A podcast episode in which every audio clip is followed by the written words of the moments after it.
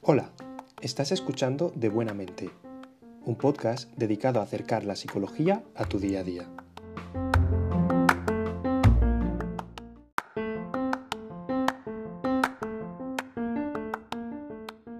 Aquí estamos de nuevo, una vez más el equipo al completo, incluido tú. La semana pasada hablamos de los celos, y esta trataremos un tema que también está a la orden del día. Pero antes que nada, Fran, ¿cómo estás? Hola chicos, aquí estamos una semana más. Vladi, bienvenido. ¿Cómo ha ido la semana? Hola Javier, muchas gracias. La semana bastante bien, la verdad. Deseando de nuevo volver a este, a este espacio. Me alegra que estéis bien, porque nos vamos a meter de lleno con la materia. Estoy ya bastante intrigado por ver qué directrices nos vais a dar y cómo vamos a abordar el tema que nos ocupa. Hoy hablaremos de la asertividad, el derecho a decir que no, entre otras cosas, y con ello respetarnos a nosotros mismos. Como he leído alguna vez, antes de decir que sí a los demás hay que asegurarse que no nos estemos diciendo que no a nosotros mismos. Hay que saber respetarnos. Y ahora, sin mayor dilación, vamos a definir de manera más completa lo que es la asertividad. Vladi, ¿qué entendemos por ello? La asertividad es básicamente un estilo de comunicación, es decir, una forma de interactuar con los demás que implica la capacidad de defender y de autoafirmar nuestros derechos y opiniones de forma clara, forma honesta y de forma directa, respetando siempre al mismo tiempo los derechos y opiniones de los demás. Implica, entre otras muchas conductas, ser capaces de iniciar una conversación de forma positiva, de argumentar a favor de nuestro punto de vista, de ponernos en el lugar del otro, de entender sus eventuales reticencias, ¿no? sus contraargumentos, ofrecer alternativas y siempre que sea posible, pues terminar esa interacción de forma positiva. Una persona asertiva, por lo tanto, es capaz de pedir lo que necesita, de negarse cuando entiende que algo no le conviene, de negociar y ser flexible para poder conseguir lo que desea. Y todo ello, repito, respetando en todo momento los derechos de la otra persona. Además, pues también una persona asertiva es capaz de hacer y recibir cumplidos y de hacer y aceptar quejas o críticas, que estas son dos características de la asertividad que no se suelen tener muy en cuenta y, también forman parte de esta habilidad. Y bueno, como veis, son, son muchos los comportamientos que abarca una actitud asertiva en, nuestras interacciones. Y aunque todo parezca de cajón, pues la gran mayoría de nosotros no solemos comportarnos de forma asertiva en nuestras interacciones del día a día. Y esto suele traducirse pues en, en múltiples problemas, tanto a nivel social como personal. Y entendiendo, según has comentado, Vladi, que la asertividad es un estilo de comunicación, ¿existen más estilos de comunicación aparte de la asertividad? Sí, claro, al final la asertividad es un término medio entre el estilo de comunicación pasivo y el estilo agresivo. Es un equilibrio entre, entre ellos. En un estilo pasivo las personas son generalmente, obviamente, pasivas.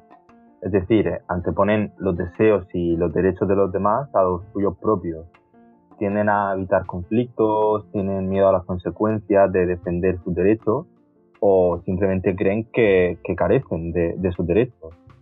Y las personas con un estilo agresivo lo que hacen es anteponer sus deseos y sus derechos por encima de los de los demás. Además, suelen usar un lenguaje brusco, agresivo e incluso pueden llegar a insultar o menospreciar a otras personas y llegar a ser intimidantes. También algunas personas que presentan este estilo de, comunicación te pueden decir que yo es que soy muy sincero, lo digo siempre todo, digo siempre lo que pienso, me da igual cómo se siente la otra persona, que es así como soy, pero al final acaba siendo una forma de sincericidio y de comunicación en realidad un poco agresiva, porque no se tiene en cuenta la otra parte. Y vamos a poner ahora un ejemplo, imaginémonos que estamos en la cola del autobús y alguien se nos cuela y por dentro te, enfada esa situación. ¿Qué haríais vosotros en, ese caso? Una respuesta pasiva en este caso sería, por ejemplo, callarse, no hacer nada, dejarlo pasar sin decir nada. Y una agresiva sería pues enfadarse, decirle que es un cara dura, que si es que no ha visto la cola, gritarle, decirle que se vaya ahora mismo, ¿no? De forma muy intimidante y agresiva. ¿Cuál sería una respuesta asertiva en ese caso? ¿Qué podríamos hacer? no sé, quizá le podríamos decir, disculpe, había una cola aquí detrás, o perdone, estábamos esperando para, para subir antes, antes que usted. No sé, algo entre, entre una respuesta y, la otra.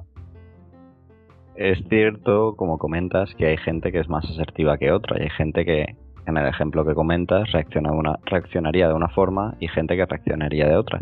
Pero claro, ¿eso de qué depende? ¿Por qué hay gente que sabe defender sus derechos y hay gente a la que le supone un mundo hacerlo? La conducta asertiva en realidad depende de, varios factores, pero uno de los más importantes es sin duda nuestra autoestima. La autoestima entendida como esa valoración que hacemos de la imagen que tenemos de nosotros mismos mantiene una relación, digamos, bidireccional con la asertividad.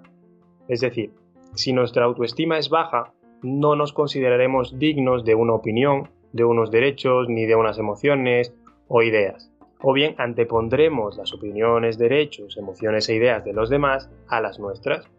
Y de esta forma pues es muy difícil ser asertivo. Nuestra comunicación será más bien, como comenta Frank, pasiva o sumisa. Y eso empeorará aún más nuestra autoestima, es una especie de círculo vicioso. Tengo entendido que existe una lista tasada de derechos asertivos y quizás es lo que una persona poco asertiva desconoce. Entonces, ¿Qué podemos decir que son los derechos asertivos? Claro, para empezar a siquiera plantearnos ser asertivos, primero tenemos que tener claros nuestros derechos, como bien dices. Existe una lista, ¿no? Eh, existe una lista de aquello que nosotros poseemos por el simple hecho de ser personas, de existir y de respirar. Algunos de estos derechos son, por ejemplo, el derecho a respetarnos a nosotros mismos, a tener necesidades y a que estas necesidades sean tan importantes como las necesidades de los demás y que estos las reconozcan y las respeten siempre y cuando, por supuesto, no anulen las suyas. Tenemos también derecho a decir no, sin sentirnos culpables o egoístas, o a decir no lo sé, no lo entiendo, otro que es muy importante, el necesito tiempo para pensar o para decidir. Tenemos derecho a cometer errores y por supuesto a hacernos responsables de ello, a sentir lo que sentimos y a expresar lo que pensamos. Ahora que ya hemos definido la asertividad y los estilos de comunicación, me gustaría saber en qué momentos se debe ser asertivo. ¿Siempre debe haber asertividad? ¿Podemos dejar de serlo en algún momento? Pues mira, volviendo al ejemplo del, autobús, sabemos que hay días que igual diríamos algo, días que igual lo dejamos pasar y en realidad somos la misma persona. Eso quiere decir que no por comportarme un día de una manera no asertiva, no soy una persona asertiva una persona asertiva tiene momentos en el día que no son asertivos, tiene momentos más agresivos, más pasivos, también depende del contexto y de lo que me pida el momento. Ser asertivo también es comprender las prioridades de cada situación y estas prioridades pueden ser diferentes para cada persona. Quiero decir, mm, dos personas asertivas pueden responder a una situación de maneras diferentes. ¿Qué haríais en una entrevista de trabajo y que nos la está haciendo comienza a hacer comentarios o bromas ofensivas que os están incomodando. ¿Lo diríais sabiendo que igual estáis poniendo en riesgo que te cojan en el trabajo? ¿Lo dejaríais pasar? ¿Cuál es tu objetivo o tu prioridad en ese momento? ¿Cuáles son tus necesidades de obtener ese trabajo? Vemos que no todo es blanco o negro y que puede haber matices y grises en algunas situaciones y que no siempre podemos comportarnos de manera asertiva. Quizás es ese miedo a ser cortante, a no ser lo suficientemente simpático o agradable, lo que nos hace frenar nuestra asertividad y responder con una actitud de no quiero meterme en líos ni provocar problemas. Esa sensación de huir de los conflictos es lo que nos acaba llevando a no expresar lo que realmente sentimos o pensamos y acabamos por no respetarnos a nosotros mismos. ¿Es así, Vladi? Sí, por, por supuesto que es así, pese Pese a ser un comportamiento deseable, la asertividad, sobre todo al principio, implica incomodidad. El empezar a expresar discrepancias, opiniones o rechazos nos va a generar tensión y va a generar tensión en el entorno, porque a veces, pues efectivamente, nuestro entorno no está acostumbrado a un comportamiento eh, asertivo por nuestra parte, sino a un comportamiento más bien complaciente o pasivo. A muchos de nosotros nos cuesta ser asertivos porque muchas veces implica remar a contracorriente ir en contra de una o varias personas o defender nuestros límites frente a una o varias personas. Eso puede suponer momentos de fricción social, ya que no estaremos cumpliendo con expectativas ajenas o estaremos anteponiendo nuestros derechos frente a alguien que pretende, en este caso, ignorarlos. Un paso importante para trabajar tu asertividad es empezar a tolerar ese malestar que se puede crear cuando efectivamente defiendes tu opinión o te niegas a una petición. Aprender a estar con ese malestar te va a dar la libertad para comprobar que efectivamente es preferible un momento de fricción y de incomodidad frente a una vida de sumisión. Sí, y es que, como bien dice Vladi, quiero que, claro, la asertividad muchas veces implica esa incomodidad, una, una, fricción. A veces pasa que no soy asertivo para no generar conflictos, eh, los evito, tengo miedo a las consecuencias de serlo o de defender mis derechos, ¿no? porque no quiero que el otro se cabre conmigo. Mi entorno muchas veces puede reaccionar mal a que yo empiece a ser asertivo si nunca lo he sido, porque también se tiene un poco a aprovecharse o acostumbrarse a gente que es pasiva. Entonces empezar a ser asertivo te puede generar problemas. Y claro, si queremos ser asertivos o empezar a hacerlo, no podemos esperar asertividad en los demás. Tenemos que centrarnos en nosotros mismos y actuar así porque es y tenemos claro que es lo que queremos y es la forma en la que hemos elegido relacionarnos con nosotros y con las demás personas, ¿no? Porque sabemos que es lo que está bien, no porque esperemos nada de, de los demás y sí que podemos dar algunas claves que podéis intentar poner en práctica o intentar interiorizar y que creemos que os pueden ayudar. Una, por ejemplo, es mm, entender que las demás personas no nos pueden leer la mente ni saber qué pensamos. Por eso, si quieres que la gente tenga en cuenta tus deseos y tus necesidades, eh, debes empezar por, expresarlas claramente. Luego también es importante comenzar a, creernos que tenemos el derecho de expresar nuestros sentimientos y de defender nuestras ideas. Eso pasa por entender que, que estás defendiendo tu verdad y no la verdad. Una verdad que nunca te podrá ser negada es cómo te sientes.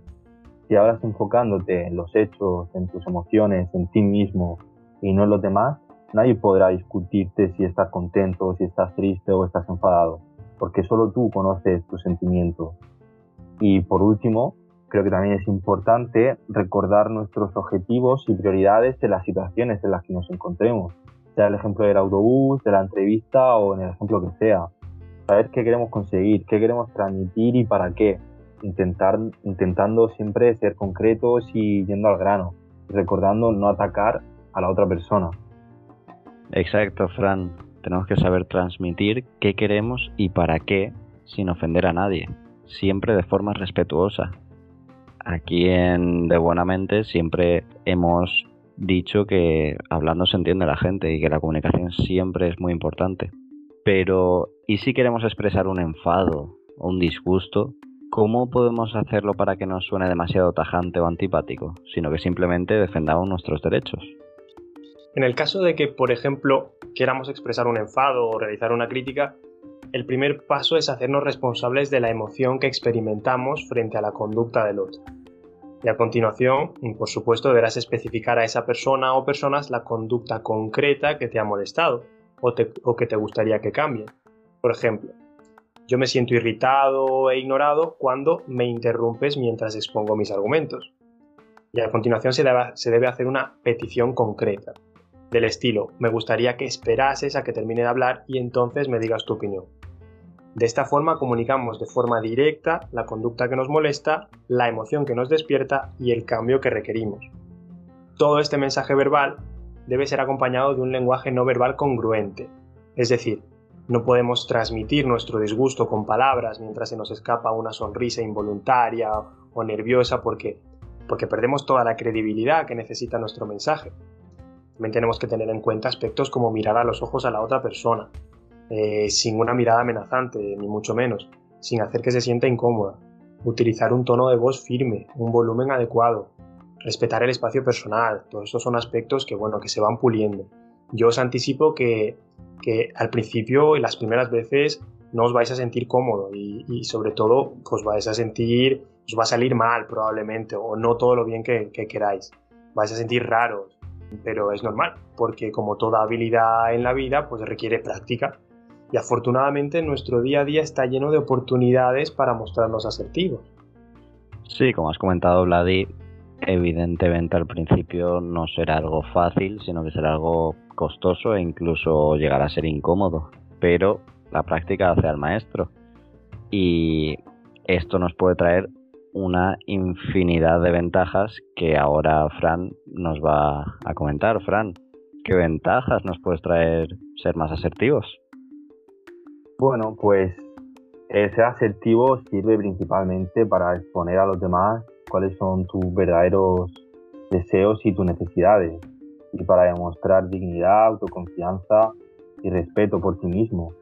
Esto nos puede servir y ayudar a saber dar una opinión, pedir un favor, hacer una petición, mostrar nuestras emociones, sean positivas o negativas, compartir sentimientos con los demás o resolver problemas cotidianos. Recordamos que esto no es la panacea y que no va a resolver nuestros problemas ni debemos esperar eso para empezar a comportarnos o expresarnos así. Debemos hacerlo por autoconvencimiento de que esa es la mejor forma y la que elegimos para relacionarme conmigo mismo y con el mundo que nos rodea. Exacto, totalmente de acuerdo contigo, Frank. Yo añadiría quizá que bueno, una buena forma de motivarnos para efectivamente empezar a ser asertivos es entender que es la única forma de ocupar un lugar en el mundo y en la mente de los demás. Cuando no somos asertivos desaparecemos, no existimos, porque no alzamos la voz para efectivamente reafirmar nuestra existencia y nuestros derechos. Sí que es cierto que nosotros nos tenemos que defender y que si no defendemos nosotros nuestros derechos, ¿quién lo va a hacer? Y con esto finalizamos el programa de hoy. Esto es todo y esperamos que os haya gustado y todavía nos alegraría más si os ha servido de ayuda. Recuerda que la asertividad no siempre es fácil, de hecho, como hemos comentado, al principio será incluso incómodo, pero sí que es siempre el camino. En nuestra descripción encontrarás nuestras cuentas de Instagram, donde seguiremos subiendo contenido y hablaremos de los siguientes episodios. Ha sido un placer escucharos una vez más, Vladif, Fran. Muchas gracias, Javier. Eh, hasta la próxima. Muchas gracias, chicos. Nos vemos en el siguiente episodio. Os esperamos en el siguiente programa. Un saludo y hasta la próxima. Y recordad que no hay salud sin salud mental.